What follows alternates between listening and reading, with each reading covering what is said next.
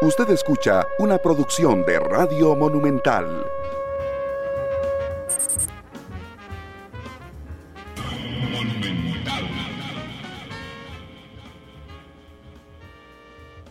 La radio de Costa Rica, ¿qué tal? Muy buenas tardes, bienvenidos a Matices. Yo soy Randall Rivera, les agradezco muchísimo que nos acompañen hoy en Matices en horario habitual de 2 a 3 de la tarde en vivo a través de la radio, en Facebook en vivo, nos pueden también ver en la cuenta de Noticia Monumental, pueden vernos esta noche en Canal 2 y pueden mm, descargar el episodio una hora después de terminar el programa en Spotify, Google Podcast y Apple Podcast. Así es que gracias por estar con nosotros. Don Gerardo Corrales, el reconocido economista nacional, le pedí que viniera conmigo hoy a hablar de renta mundial o renta territorial después de hacer una exposición en la Asamblea Legislativa. Pero antes voy a aprovechar porque hoy mismo el Fondo Monetario Internacional elevó la proyección de crecimiento para Costa Rica. Entonces es que voy a meter el comercial también. Don Gerardo, ¿cómo le va? Bienvenido al programa. ¿Qué tal? Hola, don Randall. Eh, gracias de nuevo por la eh, oportunidad eh, de estar en su programa. Don Gerardo, si gusta, empecemos con el golazo el, golazo que le estoy metiendo al programa de hoy, y es que efectivamente hace un rato, justo antes de, iniciar el programa, leía en el diario La Nación que el Fondo Monetario Internacional eleva el pronóstico de crecimiento económico para Costa Rica a 4.4 para el 2023. Eh, ya habíamos hecho un programa sobre crecimientos económicos, pero ¿qué ¿qué le parece este dato que surgió unos minutos antes de empezar Matices? Efectivamente, el Fondo Monetario está eh, llevando a cabo sus eh, reuniones anuales en conjunto con el Banco Mundial y acostumbran a actualizar eh, su informe de las perspectivas económicas mundiales. Están revisando las proyecciones que habían hecho en el mes de junio. lamentablemente, a nivel global, la situación no es muy positiva en el sentido de que de un 3.5 que el mundo venía creciendo en el 2022, el fondo mantiene la tasa de crecimiento en el 23 en el 3% y la reduce un poco para el 2024 a 2.9. También nos da eh, la mala noticia de que la inflación va, va a seguir siendo relativamente alta. Eh, fue cerca del 8% en el 2022 a nivel mundial y ahora están proyectando eh, niveles entre el 6 y el 5%, pero la mayor advertencia que nos hacen es que las metas de inflación de los bancos centrales del mundo que eh, se pensaba que se alcanzarían en el 2025 a niveles del 2%, las ven muy optimistas. Hay una discusión mundial si esa tasa de inflación es demasiado baja y que los bancos centrales deberían aflojar hacia niveles más cercanos al 3%, especialmente para que las políticas monetarias sean más flexibles y podamos ver tasas de interés eh, más bajas. Ahora, en el caso particular de Costa Rica, lo que el fondo hace es publicar básicamente las mismas proyecciones que realiza el Banco Central de Costa Rica, que desde enero del año eh, este que inicia, eh, que proyectaban 2.7 se ha corregido varias veces hacia arriba para nuestra fortuna y coincide el fondo que el país tiene la capacidad de crecer 4.4%. Eh, esto, como ya lo hemos visto en su programa, eh, es bueno, pero también tiene sus bemoles porque es un crecimiento muy concentrado en las zonas francas que crecen más del 20% y especialmente en el clúster de ciencias de la vida que supera el 30% y ahora el régimen definitivo está creciendo, sí, hay que reconocer eso, 2, 3 y ahora está como en el 4%, pero está muy focalizado en la construcción privada, sobre todo en la región de Guanacaste, donde el boom turístico que se está dando es impresionante. Pero los sectores agrícolas, los sectores de industria local, de comercio, que son muy intensivos en mano de obra, no calificada, pues lamentablemente no están sintiendo el mismo crecimiento.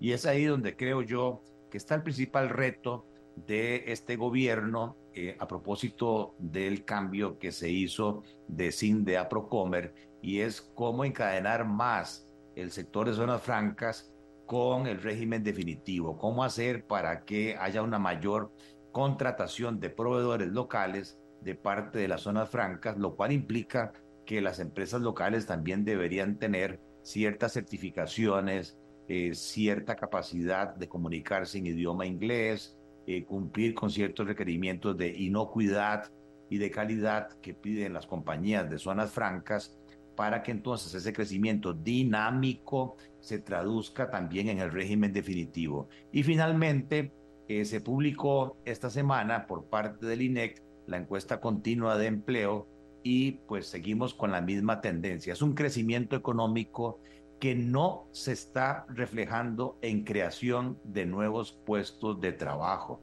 sino que más bien en el último año la cantidad de empleos destruidos es de 66 mil, especialmente en las partes de servicios administrativos, eh, en la parte también de empleos eh, domésticos. Eh, ahí tenemos una reducción de puestos de trabajo y el desempleo baja y ahí puede haber una gran confusión del 11.8% que era el año pasado a un histórico 8.8%.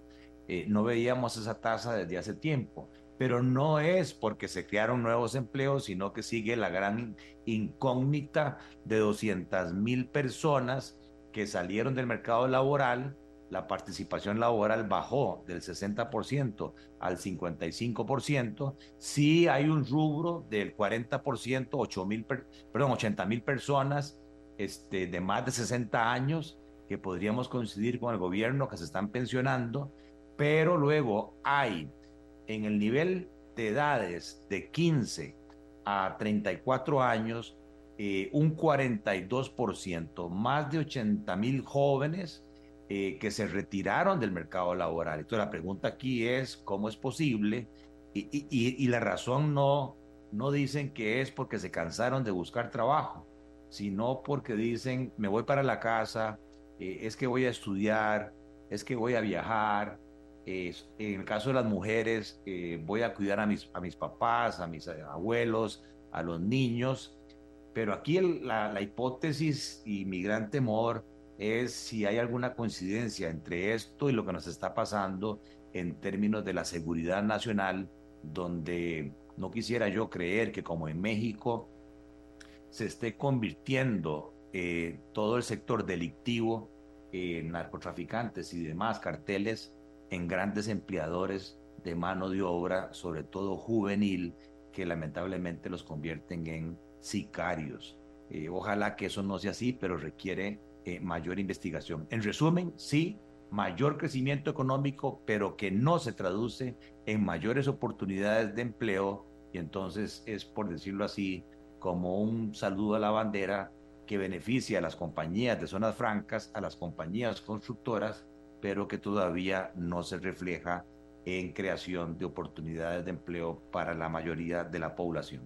Gerardo, pensemos que no sea así, pero ahora que usted dijo lo de los jóvenes, el, muchacho de, de 17 años, a punto de cumplir 18, que mató a un agente del OIJ la semana pasada, por ejemplo, si él fuera objeto de la encuesta del INEC, ¿ok? Eh, pueden irle a preguntar, ¿usted está buscando empleo? No.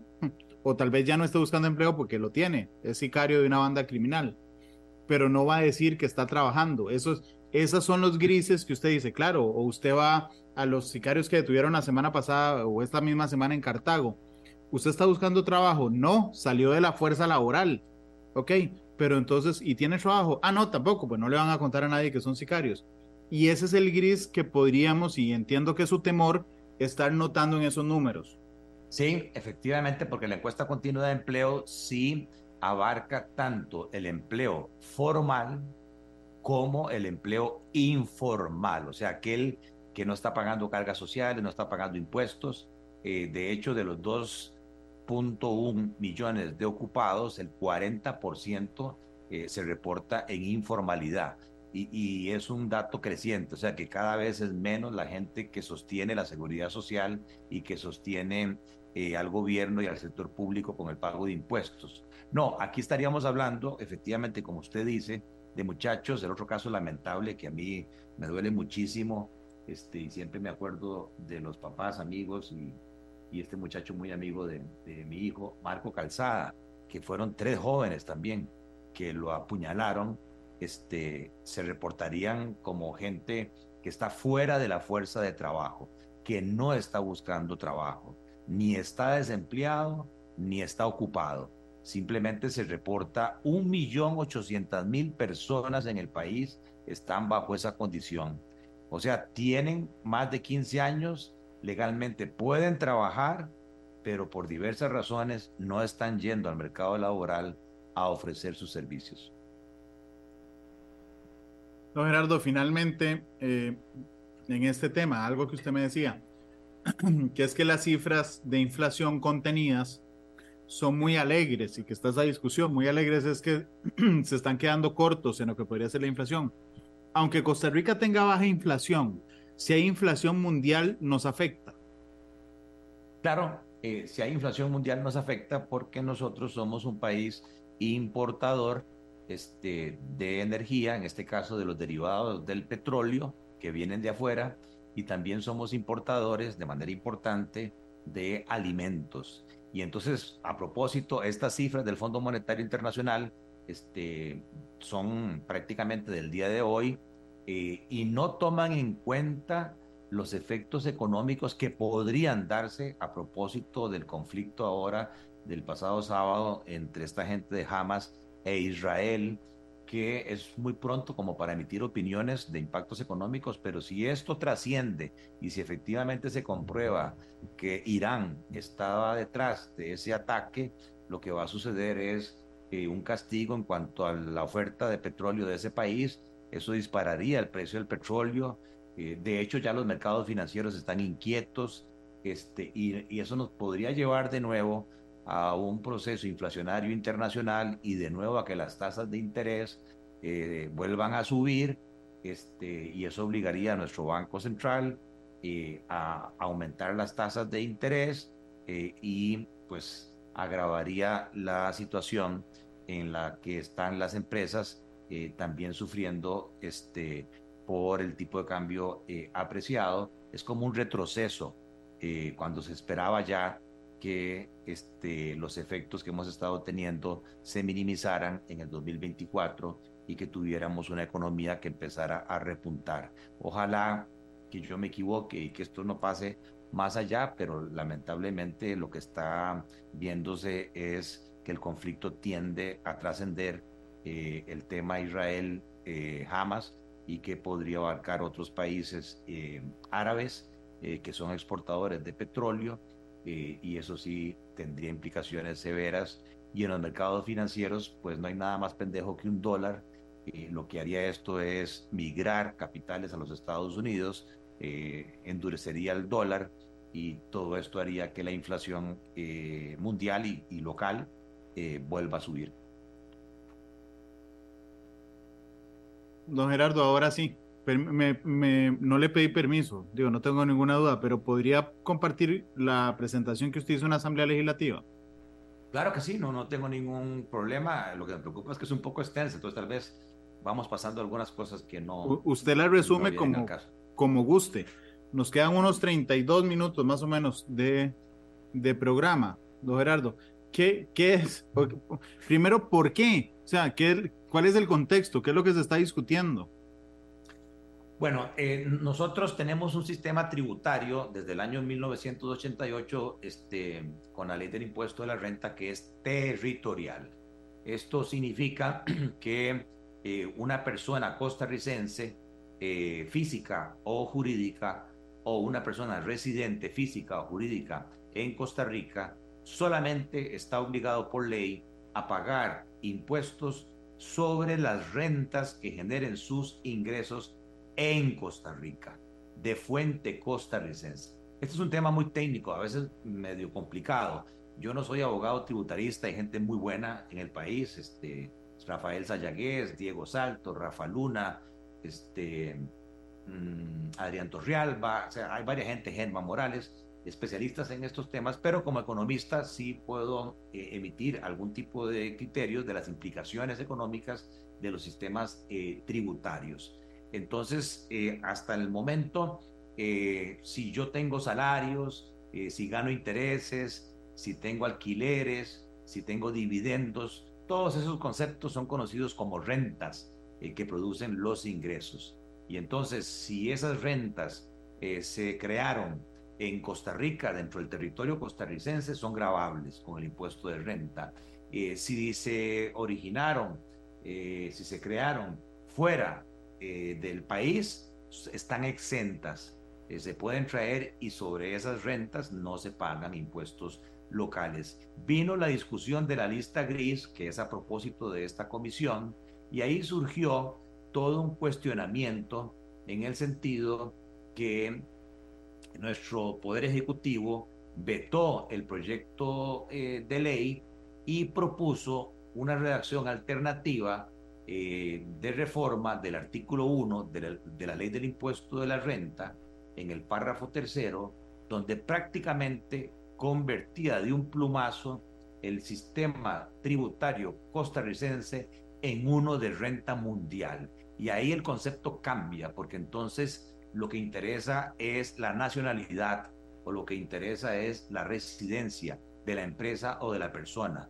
Eh, no importa dónde origine las rentas, en Costa Rica, en Estados Unidos, en Europa, en Nicaragua, en Centroamérica, si es costarricense o si es residente en Costa Rica, estaría obligado a pagar este, todas las rentas en Costa Rica. Esa es la discusión. Entonces, como se dio un resello del veto presidencial y el Congreso aprobó una nueva ley en el artículo 1, una reforma que ratifica que nuestro sistema sigue siendo territorial, entendiendo territorial como un tema geográfico, eh, reafirma de que solo se van a pagar sobre las rentas de fuente costarricense. Pero se creó una comisión especial cuyo nombre es larguísimo, dice dictaminadora, que se encargará de estudiar, analizar y proponer las reformas legales necesarias para definir la estructura territorial del impuesto sobre la renta y ganancias de capital de fuente costarricense y entidades calificadas. La integran Jonathan Acuña, Pilar Cisneros, Jorge Dengo, Gilbert Jiménez, que preside, Olga Morera, eh, Paulina Ramírez y Daniela Rojas. Ellos son los responsables y están convocando a distintas personas a emitir opinión para tomar una decisión si se migra del sistema territorial ya ratificado a uno de renta mundial puro o a un sistema mixto que grave algunas de las rentas que se originan en el exterior. Entonces, tal vez si pasamos a la siguiente lámina para avanzar. Sí, de hecho, le iba a preguntar, don Gerardo, para evitar que sea como las películas, que uno al final tiene el desenlace, ¿podríamos hacerlo al contrario? Sí, claro. Este, tal vez antes de ir al final de la película, muy importante para los seguidores entender los conceptos, porque también está el concepto de renta global y de renta cedular, y a veces hay muchas eh, discusiones eh, y confusiones en gente que habla de renta global como si fuera la renta mundial. No, eso no es así. Entonces, repasando, renta territorial se graban solamente las rentas que producen costarricenses, físicos o jurídicos o residentes dentro del territorio costarricense. Renta mundial, lo que importa es la nacionalidad, la residencia. Si son ticos, pagan las rentas, no importa dónde se originen. Todas las rentas serían grabables en Costa Rica. Y el otro concepto es de renta global, que lo que busca es que las personas y las empresas sumen todas las rentas, salarios, intereses, dividendos, alquileres, y esa suma total globalizada se va a una sola tasa de impuesto, que hasta el momento sería el 30%, versus el sistema que tenemos hoy, que es un sistema cedular, donde lo que significa es que hay diferentes tipos de tasas impositivas según la fuente del ingreso. Si es dividendos, 15%. Si es intereses, 15%. Si es renta sobre utilidad, 30%. Si es salarios, hay una escala donde hasta 942 mil colones no pagan impuestos y después de ahí se va en rangos de 10, 15, 20 y 25% según los, según los tractos. Entonces, para ir al final de la, de la película, Costa Rica es un país importador de capitales. que era el siguiente cuadro que usted tenía ahí. Nosotros tenemos una cuenta corriente que se llama deficitaria. Ahí está, 2.448 millones de dólares importamos en bienes y servicios de más respecto a las exportaciones. Le quedamos debiendo al resto del mundo 2.448 millones de dólares. ¿Cómo tapamos ese hueco? Bueno, hay empresas y costarricenses que invierten en el exterior, tanto en empresas este, como en títulos valores, que es este punto B, adquisición de activos financieros por nacionales, 2.735. Pero también tenemos extranjeros que vienen a Costa Rica por una serie de condiciones para invertir, comprar aquí, establecer su planta de producción, este, o su planta de servicios, o su Share Service Center. Aquí está Amazon, aquí está Intel, aquí está Microsoft, eh, Bacardi, etcétera, que invierten en Costa Rica y también hay extranjeros eh, que compran títulos valores en Costa Rica o que nos dan préstamos. Vean que en el 2022 la totalidad de esos ingresos de capitales fueron 6.750 millones de dólares. Entonces, si yo hago la diferencia entre 6.750 que entraron y 2.735 que salieron, el neto es una importación neta de capitales financieros por 4.000 millones de dólares, que es lo que está marcado en azul. Esos 4 mil millones de dólares de entrada neta de capital financiero como importadores nos permiten solventar lo que quedamos debiendo en la importación de bienes y servicios, que se llama la cuenta corriente, y además vean que las reservas del país subieron 1.800 millones de dólares. Y eso es lo que tiene el tipo de cambio apreciado. Hay mucho ingreso de capital financiero. ¿Qué es el problema? Que si nosotros venimos ahora a cambiar las reglas de juego o con que solo haya discusión en cuanto a que si el sistema tributario se cambia de territorial a mundial, ahí van a haber ganadores como siempre y van a haber perdedores. Eh, uno de los perdedores sería que se le quita atractivo a la inversión extranjera de venir al país porque ahora se tributaría no solamente sobre las rentas que se originan en Costa Rica, sino sobre todas las rentas. Se quitaría incentivo para que extranjeros vengan a vivir y a residir en Costa Rica, eh, porque tendrían que pagar impuestos sobre las rentas que ganan en Costa Rica y sobre las rentas, ahorros que traen del exterior.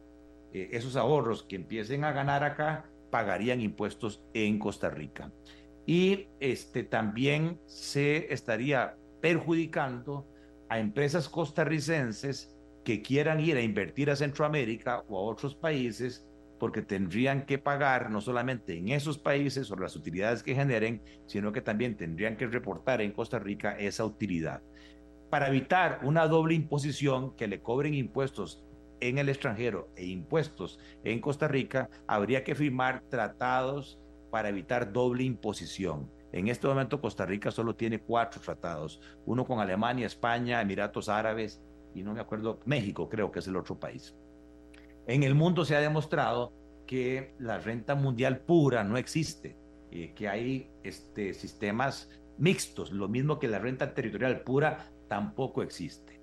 Ya en, el, en la exposición de ayer, eh, tanto Adrián Torrealba como mi persona, eh, dijimos que en el año 2017 la OCDE eh, analizó el sistema tributario costarricense y se pronunció de que no debería el sistema de empresas tributario migrarse de un sistema territorial a un sistema de renta mundial, porque ya las tasas efectivas de impuestos en Costa Rica para las empresas son muy altas. Tal vez si bajamos un poco ahí, eh, Randall, hay un estudio del Banco Mundial este, si quiere baje, baje, baje.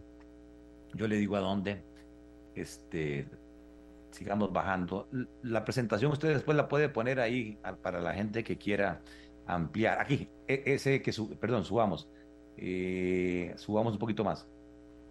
Ya le digo cuál. Sigamos, arriba. Este. Este es un cuadro del Banco Mundial que calculó todos los impuestos, incluyendo cargas sociales, y los comparó con la utilidad antes de impuestos de las empresas eh, de cada uno de los países. Eh, que es un informe del Banco Mundial que llaman Doing Business.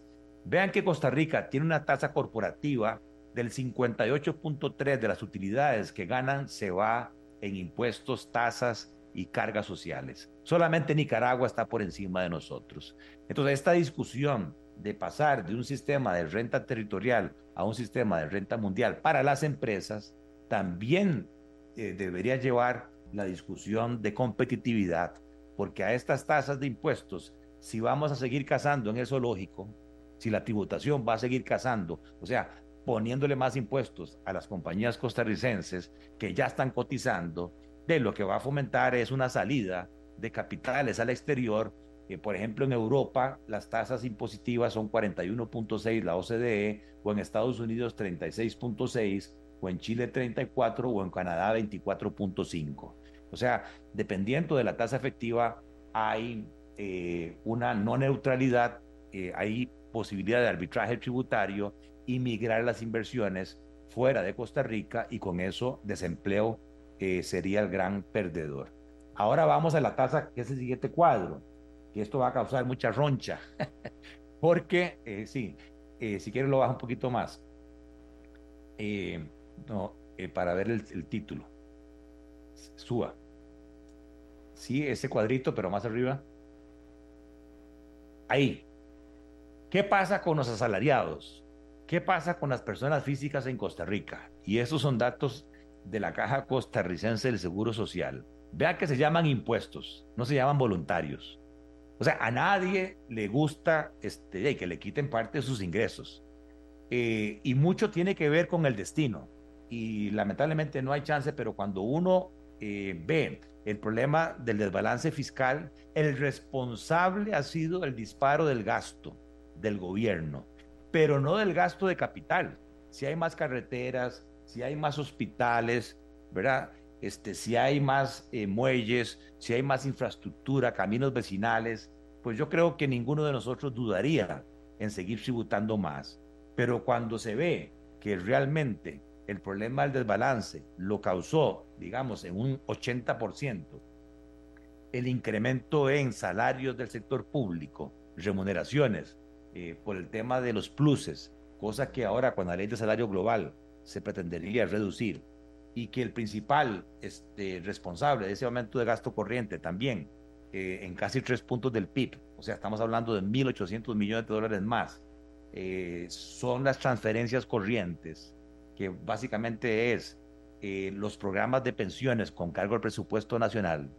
O sea, ¿por qué un, un magistrado o un miembro del magisterio o del Poder eh, Ejecutivo eh, tienen pensiones por encima de 1.600.000, que es el tope de la Caja Costarricense del Seguro Social. ¿Qué tienen de diferentes? Y ahí hay aportes del Estado con cargo al presupuesto. Y eso es un tema al cual no se le ha entrado en profundidad, porque hay grupos de presión que tienen sus beneficios. El tema del Fondo de Educación Superior, eh, casi 1.100 millones de dólares. No es que estemos en contra de la educación, y, ahí el tema es la calidad de la educación y hacia dónde está llegando esa plata, hacia, hacia dónde está yendo. Eh, normalmente se dice, ah, es que es para los estudiantes de escasos recursos, pero no se dice, ¿verdad? Este, que mucho se queda en el tubo de remuneraciones. Este, entonces, aparte de eso, si vamos al tema de carga tributaria, vemos que de los 2.113.000 personas eh, ocupadas en el país, cotizan al Seguro Social 1.875.000. Eh, o sea que eh, el 89% está cotizando al seguro de salud. Pero de ellos, el 85%, ojo esto, no paga un 5 en renta, pues ganan menos de un millón de colones. Vean que la escala es de menos de 942 mil colones, no se paga impuesto de renta.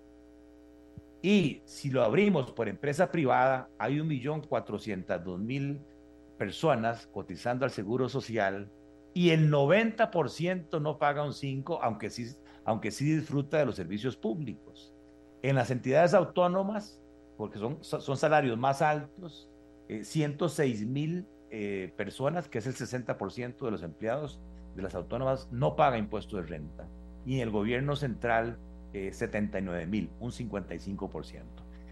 La tabla lo que hace es decir, bueno, ¿y qué pasa con una persona que gana 3 millones al mes, o 5 millones, o 10 millones, o 20 millones? Entonces lo que se hace es ir calculando, ¿verdad?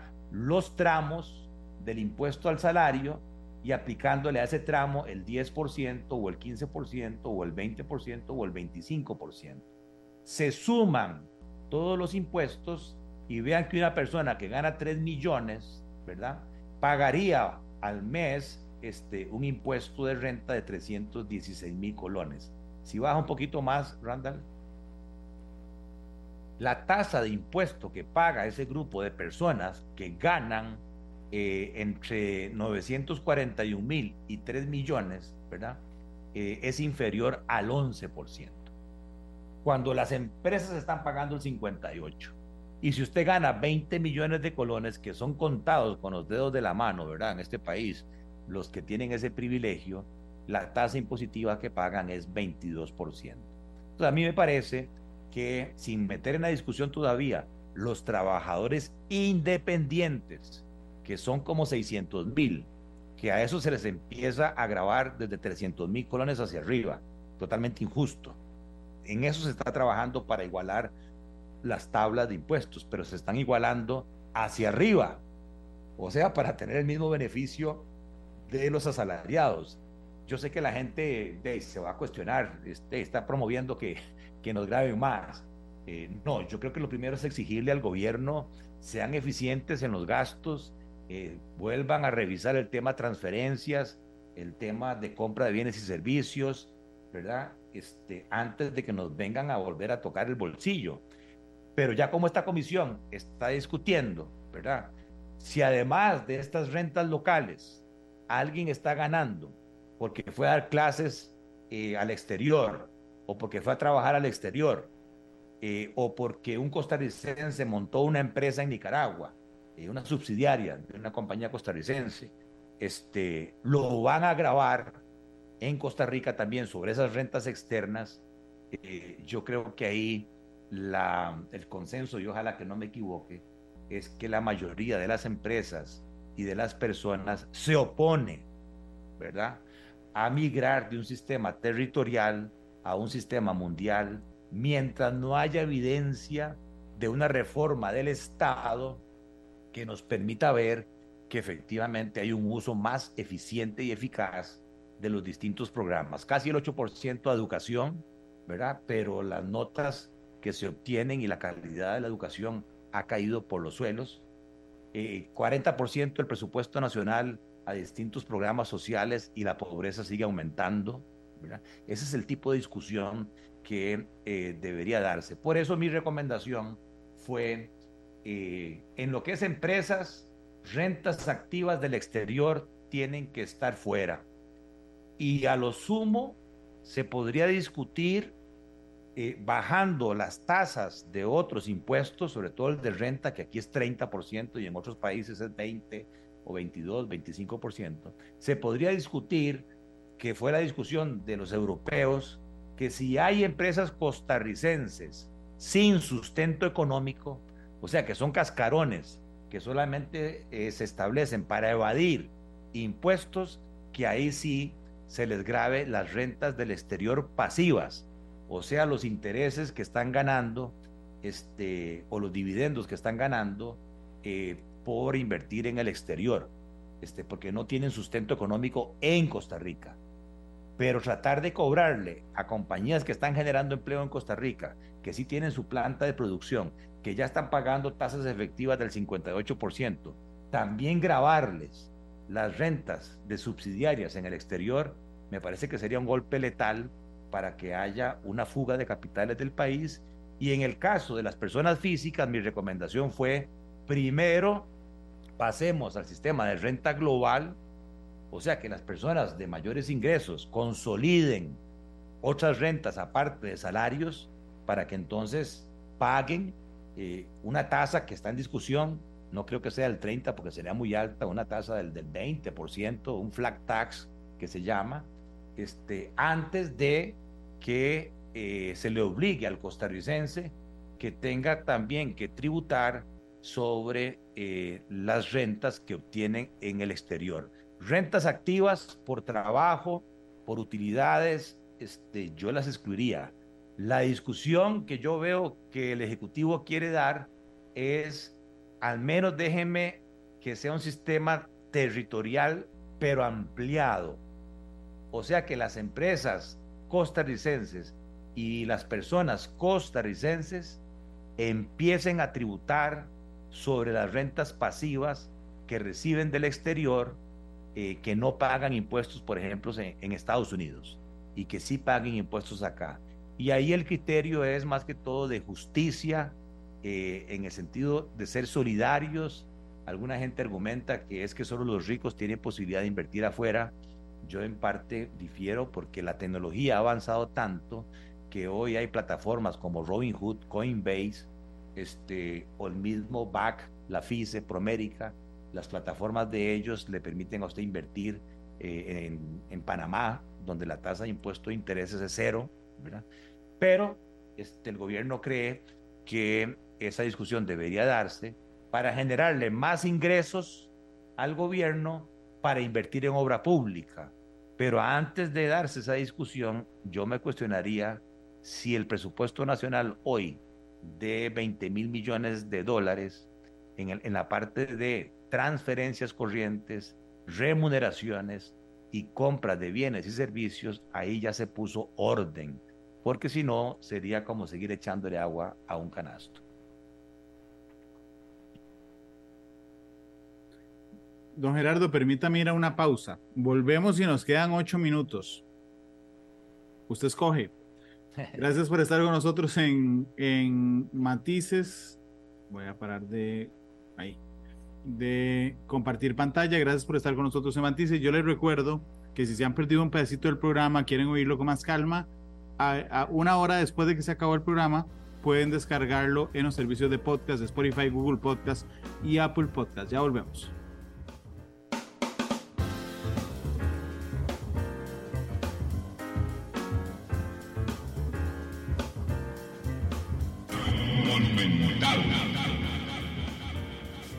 Regresamos a Matices, gracias por estar con nosotros. Don Gerardo Corrales, que es un destacadísimo economista nacional, me acompaña hoy. Ayer fue a la Asamblea Legislativa a hacer una presentación que don Gerardo estaba con la amabilidad de compartirnos también a nosotros respecto a la forma de cobrar impuestos en Costa Rica. Don Gerardo, nos quedan ocho minutos. Usted me dice a dónde voy aquí en la presentación. Eh, esta es interesante. Ahí, Costa Rica es el país más desigual en la distribución del ingreso dentro de los países de la OCDE y no estamos hablando de los países este, nórdicos. Vean que ahí está Chile, ahí está Colombia, ahí está México. Eh, nuestro coeficiente de desigualdad es el más alto, 0.5, se llama el coeficiente de Gini. Pero lo que hay que ver es eh, el triangulito que está dentro de la barra, que es eh, la distribución del ingreso, la barra roja, en el caso de Costa Rica, eh, antes del cobro de impuestos y que esos impuestos se vayan a los programas sociales para atacar la desigualdad. Y el triangulito, donde se ubica el triangulito, es ya la eficacia y la eficiencia en esos programas sociales. Entonces vean que en el caso de Costa Rica, Chile, México, este, prácticamente el triangulito coincide con el tope de la barra. Quiere decir que, que aunque se cobran impuestos y el 40% del presupuesto nacional va con fines sociales, no están logrando reducir la desigualdad del ingreso. No están siendo eficaces y eficientes. Por el contrario, la barra este, anaranjada de la OCDE, vean la gran diferencia. Se cobran altos impuestos allá, del 30, 40%, pero se aplican a programas eh, sociales este, que reducen la desigualdad significativamente. Y vean que los eh, triangulitos en la mayoría de los países miembros de la OCDE se ven reducidos, salvo el caso tal vez de Turquía, que es el que queda parecido a los países latinoamericanos. Entonces, aquí hay un tema. Sí, es interesante el sistema tributario de territorial mundial, pero también tenemos que entrarle a cuestionarnos qué está pasando con los programas sociales, por qué hay entidades duplicadas, triplicadas, hay una comisión en la Asamblea Legislativa creada este, para la reforma del Estado, pero de eh, no, se, no, no, no, se, no se informa nada de qué es lo que están haciendo. Eh, aquel proyecto de Otón Solís del programa Cerrar, de repente lo enterraron, lo cerraron el proyecto, este, y entonces la gente se, se, siente molesta de que estén hablando de más cargas tributarias este, al migrarnos de un sistema territorial, aunque sea uno de renta territorial ampliada, si paralelamente no hay compromisos, aparte de la regla fiscal, de revisar ¿verdad? la eficiencia, la eficacia este, de las distintas entidades eh, del sector eh, público. Y finalmente, Randall, este, hay todo un tema del gasto tributario. El gasto tributario son los impuestos que el gobierno deja de recaudar eh, por disposición propia, a través de leyes. más de cuatro puntos del Producto Interno Bruto eh, son cedidos por el gobierno a distintos grupos. Entonces, esta mm, reforma del sistema territorial a mundial buscaría, digamos, recuperar por lo menos entre un punto, dos puntos del Producto Interno Bruto.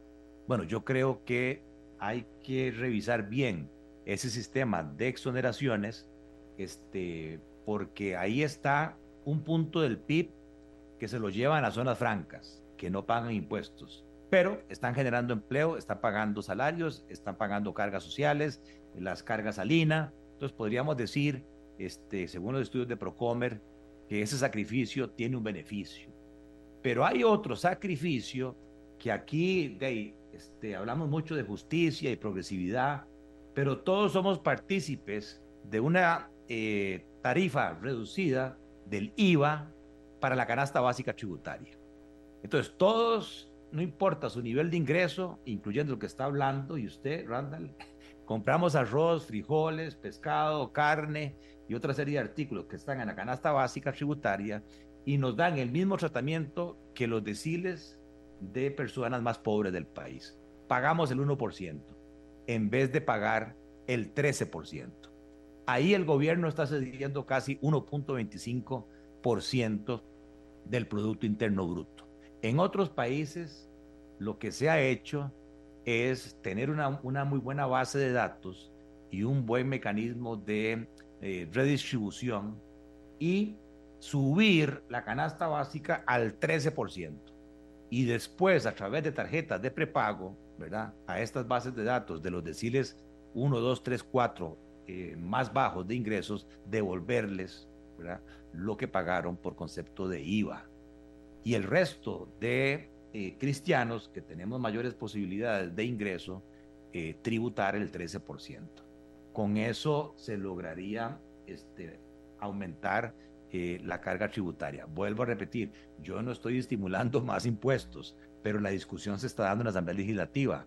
La prioridad, creo yo, es en el tema del gasto, pero el Ejecutivo llevó esta discusión y creo que sus oyentes tienen que darle mucho seguimiento porque en los próximos días vamos a estar escuchando a distintos expertos hablando de este tema, renta territorial o renta mundial. Don Gerardo, muchas gracias por habernos acompañado y ha estado muy interesante. En tiempo récord nos, nos contó lo más importante. Así es que muchas gracias, don Gerardo. No, con mucho gusto, Randall.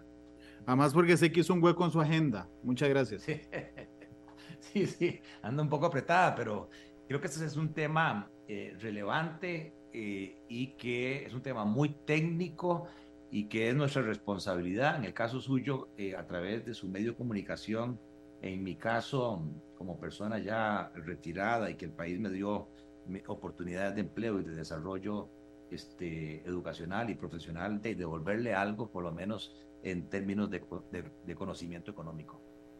Don Gerardo, muchas gracias. ¿Con qué canción le gustaría irse hoy? Híjole, este, bueno, eh, está de moda Argentina porque vienen las elecciones, ¿verdad? Este, viva la libertad, carajo. Eso va a estar, eso va a estar bien. Eso va a estar interesante. Entonces, en mi época eh, juvenil, no sé usted, Randall, si se acuerda, este, de grupos argentinos que eran muy famosos Este, ahí estaba la joven guardia, ahí estaba Banana, ¿verdad? Este, Juan y Juan, etcétera. Eh, eh, y claro, esa canción vista, vista hoy eh, sería un bullying, ¿verdad? Pero en mis tiempos era famosa, entonces me encanta la balada para un gordo. Balada para un gordo, es espectacular a mí. Sí, ahora no se podría hacer. Bueno, no. ahora hacen cosas peores. No, eso. Este, pero la verdad es que es muy divertida. Gracias, don Gerardo. Bueno, hasta luego, muchas gracias. Gracias, será Balada para un Gordo quien despida Matices hoy. Muchas gracias. En una hora estará disponible el episodio para podcast y mañana a la misma hora nos vemos y nos escuchamos. Feliz tarde, hasta luego. Este programa fue una producción de Radio Monumental.